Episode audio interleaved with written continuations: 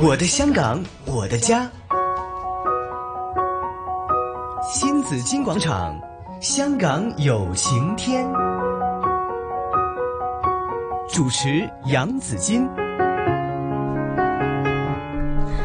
好，每逢星期四呢，有香港有晴天哈，在新紫金广场的节目里啊，今天呢为大家请来了一位非常熟悉的嘉宾哈，他每个星期二都会在我们的节目里会出现的哈。他不过今天呢，他有另外一个身份出现在我们的节目里哈，就是呃健健康教育基金会的主席关志康 Jackie，Hello Jackie 你好，啊！你好，你好，你好，有個新嘅身份嚟你呢度 啊，我知你好多身份，好掛住你呢度啊！系啊，多啲嚟啊，多啲嚟啊吓！尤其依家呢個時間咧，真係好歡迎你係多啲嚟噶吓。我哋講多啲健康教育啊，咁樣。因為而家實在上都好多人講健康嘅話題啊，嗯嚇嗯，即係大家我頭先嚟嘅時候都見到啊，喺地鐵啊，喺交通工具上邊呢，都有好多人誒戴晒口罩啊！而嗯家係即係又唔係黑色嘅口罩啦，係白色嘅口罩係咁，一啲即係可以預防到呢個醫病藥菌用醫藥用嘅口罩嘅啦。口罩，係啊，係啊，係係啊，吓咩顏色咧？其實就至緊要可以預防到病病菌嘅啫，嗯係嘛？最緊要就 係即係佢真係戴得啱，姿勢又係戴得啱 誒，嗱，我考你啦。誒、口罩，譬如話我哋話綠色呢、個即係醫療口罩咁計啦，你又有個綠色，有個淺綠色啦，係咪？嗯你話邊一面係戴出面嘅呢？跟住有接嗰邊戴出邊啦，唔係睇顏色嘅。係啊，係有啲人就話睇顏色嘅喎，通常都係綠色、深色啲喺出邊嘅喎，最緊要咧就係有接嗰度咧就對住外邊啦。嗯第二樣嘢咧就係話鋼繩呢誒嗰條鋼線呢鋼線嗰度梗係要對住個鼻哥啦。 我試過好多人戴口罩都好得意㗎，即係未必包晒成塊誒、呃從鼻去到下巴，其實要包晒，即係呃有接嘅意思，即係要你拉翻落嚟啊嘛。係啊咪係啊係啊係係啊係啊啊，，同埋就要綁個耳仔咯，綁個嗯耳仔有啲就係誒誒好似橡筋咁樣啦，係有啲就係綁繩咁樣樣啦。係咁就不論價錢，不論款式咧，其實最緊要就係要戴得啱啦。嗯同埋喺適當嘅時候戴咯，因為有啲、嗯譬如話啊、我見到有啲誒、啊網上嘅一啲資料賣一啲口罩呢，嗯係係賣啲真係好辛苦嘅戴得嘅係嘅啊口罩，即係嗰啲係一啲叫做係咪叫做 N 唔知幾多哦，即個幾係多豬嗰嘴啲啦，係啊係啊豬嘴嗰係隻啊係啦啊係啊係係啊，啊，嗰啲咁其實就可能係會好啲嘅。誒、嗯但係就即係好啲嘅意思，即係話誒，可能真係能夠，可能你預防嘅，即係呢即係啲病病毒菌啦、係過濾呢啲，可能過濾得好啲。但係你又真係戴得好辛苦，你又唔係啊會成日戴住。係啊。咁所以就我覺得呢個都要攞一個即係平衡點咯。其實咧就誒嗱、口罩都係個學問啦，咁係好多時候都當呢、個誒、呃武漢肺炎咧係呢個叫做冠狀新型嘅冠狀病毒呢、個咁啊誒嗯肺炎傳咗過嚟香港之後，即係有朋友去咗武漢帶咗翻嚟啦咁樣，咁咧就變成好多人都好擔心嘅。其實咁啊嗰日坐高口鐵啊罩都斷市㗎，賣到誒嗱、而家口罩真係斷市嘅，係真係好仲要難貴添，好難好難買到。咁、嗯就特別喺國內好似訂落嚟，係而家有啲禁制 啊嘛。係咩？有啲咁滯 OK 係啊，即係即係網上訂落嚟就就比較難訂啲。 啊，係咁就要喺其他東南亞國家即係係運入嚟啦，咁嗯樣哼咁就，但係我早一兩個禮拜即係坐高鐵嗯呢，見到即係誒特別係香港人都幾嚴陣以待嘅，係反而國內嘅人呢就好似都係比較輕鬆啲。咁你見到戴口罩嗰啲呢，就其實你知嘅，因為搭到總站嗰啲人啊嘛，係你認到哦，搭到總站嗰啲人全部都戴晒口罩，嗰啲係咩人呢？咁樣。係咁就往往喺西九龍站落車嗰啲人係咩嗯嗯人，就主要都係香港人為主啦。係因。為而家國內人嚟香港比較少比較少啲啦，嘅，係啊，即係冇以前咁多。咁嚟到嗰啲都係香港人，其實香港人對於呢個叫做即係誒自我保護啊嘅意識，嗯其實都即係我諗比起好多國家或者好多地區嘅人都強 啊。因為香港經歷過沙士啊嘛，沙士之後呢，香港人的這個就是對對健康方面的意識呢提升了很多。但是呢，我又看到一个很奇怪的现象，我有一次呢，就嗯前两个星期呢，我到国内去，然后坐高铁回来西九龙站这边下就落车啦，干嘛？呃，一车上呢，大家都在谈天说地。冇人戴口罩嘅喎，但係係啊一到咗香港就開始戴口罩。咦，點解咁得意嘅？唔係應該喺車上人多嘅時候應該戴住個口罩嘅咩？一落車成班年輕人戴翻個口罩喎。咪呢呃個其實 啊嗯呢，誒、我都誒認同你講呢一個現象，我都有觀察過。誒、誒，我嘗試下解釋下俾你聽點解係咁係啊樣。點解咧？因為咧誒、其實呢個係一種文化嚟嘅。嚇，如果喺國內咧，你咁樣戴住即係口罩，即係個別地區啦。嗯，咁譬如話有啲有霧霾嘅地區啊，係嗯誒、或者譬如北京啊，咁你話可能好好好凍啊，咁對有對啲人就即係戴住口罩就好正常嘅。對但係譬如話，如果你喺廣州啊，喺深圳，你戴住個口罩呢，嗯咁、人哋又覺得。誒係你有病， 唔係你預防病，係你可能係有病啊，所以你唔會想傳俾人，咁啊人哋會驚咗你。係咁所以誒喺國內你誒、呃即係某啲地地區咧，嗯即係廣州啊、深圳啊，如果係你戴住個口罩咁樣周圍行咧，嗯係有一啲壓力嘅，人嗯，哋會係驚咗你嘅，同埋咧，尤其係成班人如果都戴住嘅話咧，嚇咁啊，人哋就覺得你係有啲奇異嘅眼有啲光，嘢。但係係你嚟到香港咧，誒、咁大家都戴嘅話咧，咁、嗯大家就會比較即係叫做接受呢一樣嘢咯，即係係等於好似排隊咁啫嘛。係好似有啲人話啊，喺一啲即係城市佢又唔排隊嘅，唔講嗯禮貌嘅。一嗯嚟到香港咁，佢就會覺得啊，呢度排隊佢又好乖乖地跟住你排隊，係啊乖乖地跟住你誒攞飛，咁佢又攞飛咁樣。咁咁其實係一種城市嘅一種文化同埋習慣咯。嗯嗯哼，入鄉隨俗嘛，有句話吓。 咁其實戴口罩就唔應該係入鄉隨俗嘅，就應該有個預防嘅意識嘅。係係重要嘅，真係好重要嘅。冇錯吓，咁啊，咁啊，唔係因為呢件事先至令到你係即係建立咗個健康教育基金會噶啦。其實應該早喺一年前就建誒、呃建立咗呢個基金會啦。當時係點解又想係係點樣去考慮嘅咧？哎呀，多謝你俾機會我講下呢個健康教育基金會啊。其實呢，健康教育基金會我哋成立咗大概一年啦。嗯咁就係一個即係唔係好大嘅一個組織，咁啊裏邊都係一啲即係從事醫療嘅朋友啦，啲專家同埋一啲誒、呃、醫生啊、中醫啊，吓誒、，特別係一啲專科醫生啊，咁就大家成立咗一個誒、呃慈善團體啦。嗯，咁、其實誒、呃首先講下個名先啦，係咁啊健康教育基金會，咁但係英文呢，其實我哋就叫做誒 primary care。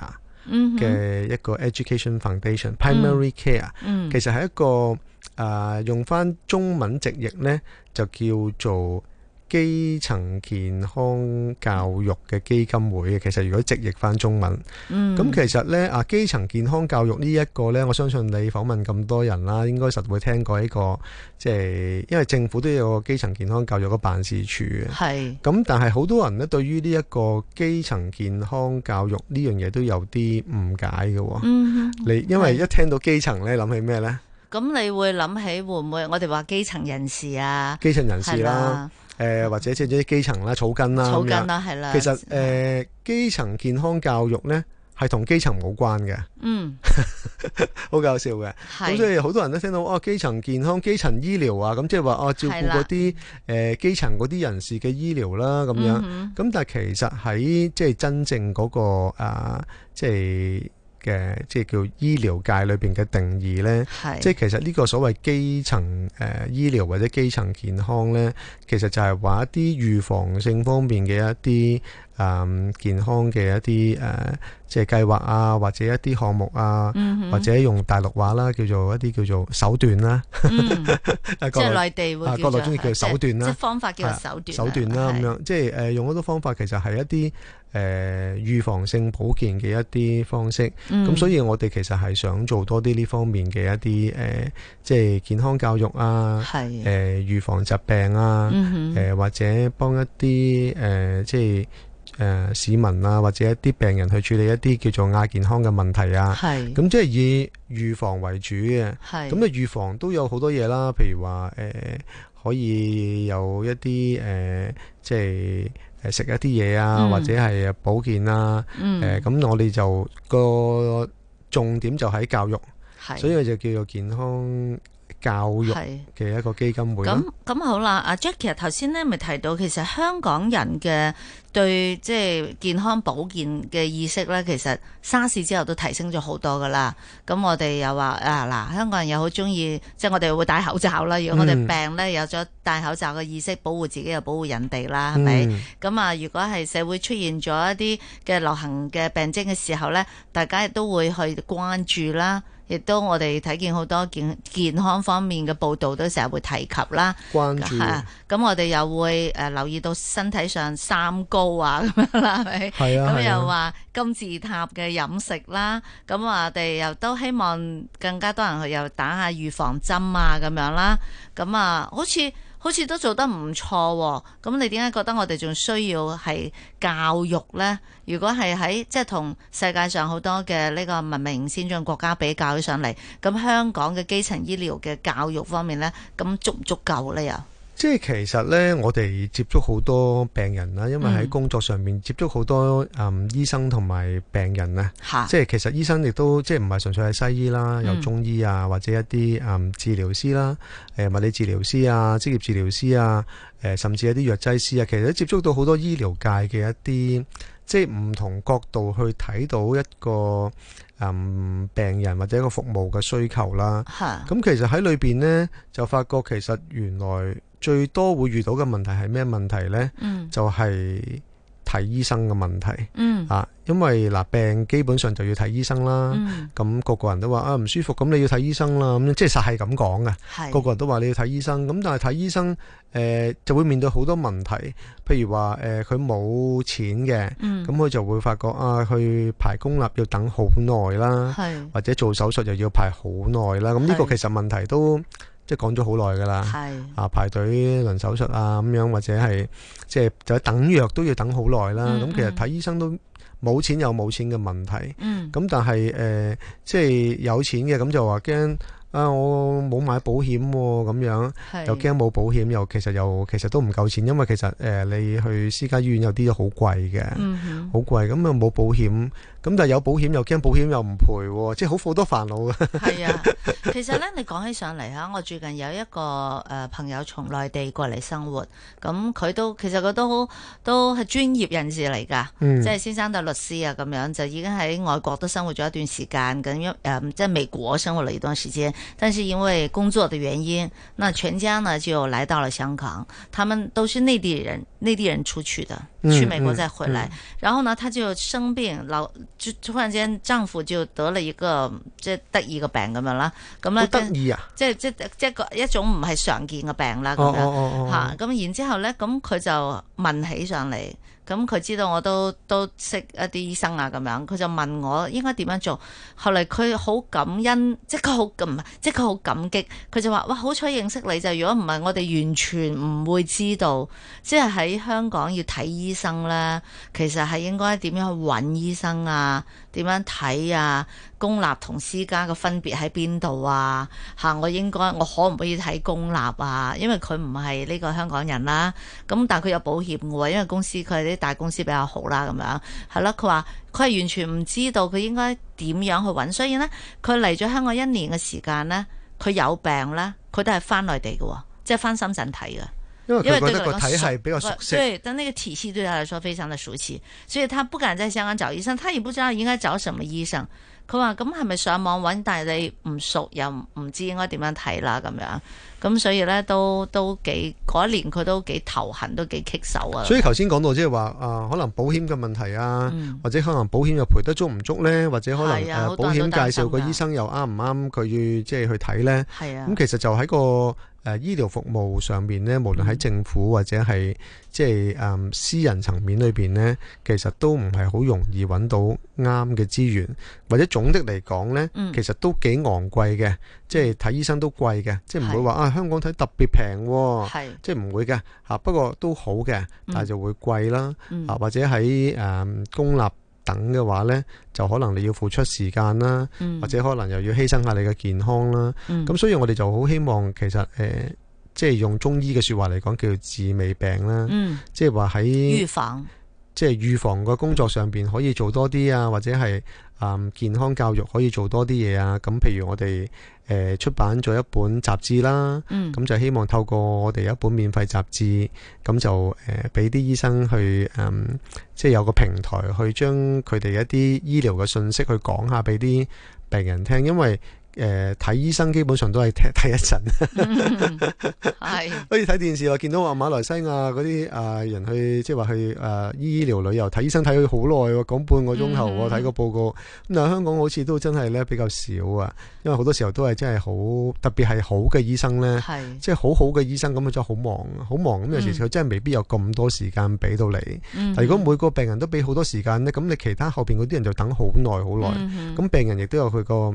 即係精神嘅問題啊，或者係即係可能又要空住個肚啊，係去等做乜嘢？咁其實就好多連帶性嘅嘢。嗯啊，咁所以我覺得喺預防方面呢，如果我哋能夠誒、呃做多啲功夫，嗯，即係有啲嗯新嘅項目，我哋同啲醫生啊，誒同埋一啲即係護士啊，同埋醫療界嘅一啲專家，大家一齊去做呢，嗯咁、相信能夠即係減低一啲即係特別而家所講啦疾病嘅傳染咯。嗯哼，我发现在市面上呢其实做健康教育的机构也蛮多的，吓、都有噶吓、即系都健康健康教育啊呢啲都幾多吓。嗯嗯嗯咁、如果你做起上嚟嘅話，會唔會同其他嘅做法會有啲唔同嘅咧？其實呢、個誒、呃、應該要多啲人做㗎。嗯因為誒、呃好似誒、嗯舉個例啦，譬如話好似茶樓咁樣，嗯或者茶餐廳咁樣，咁其實你多一間唔多，少一間唔少噶，即係你最好多啲選擇，或者可能你開多幾間，咁、你作為消費者咪多啲選擇咯。嗯啊，咁誒、呃其實喺我哋嚟講，佢如果做呢啲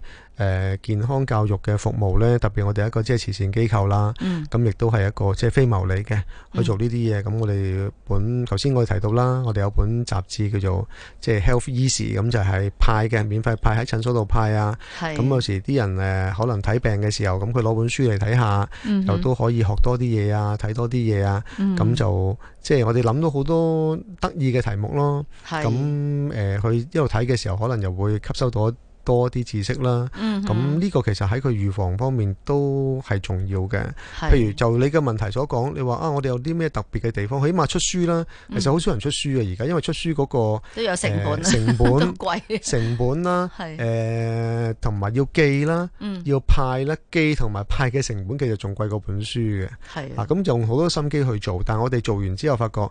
誒、做書其實好好嘅，因為書就真係可能係即係比較雋永啲嘅。嗯放本書喺個診所度呢，咁其實可能放好長時間，醫生都唔會抌嘅。係咁可能你喺網上鋪一段嘢，可能好快又已經每日都有新嘅 delete 咗嘢啦，咁啊係。睇唔到啦。係啦，不斷替換啊，咁樣吓，咁呢個就係嗯健康教育基金會依家喺度做緊嘅。咁啊，翻轉頭講下古仔啦，分享下古仔啦，嗯，係好啊，啦，睇下啲醫生吓、即係诶、呃即係睇下你點樣去揾話題，或選擇一啲大家關心嘅呢個醫療問題、健康問題究好竟有好啲好乜好啊嘢。好好。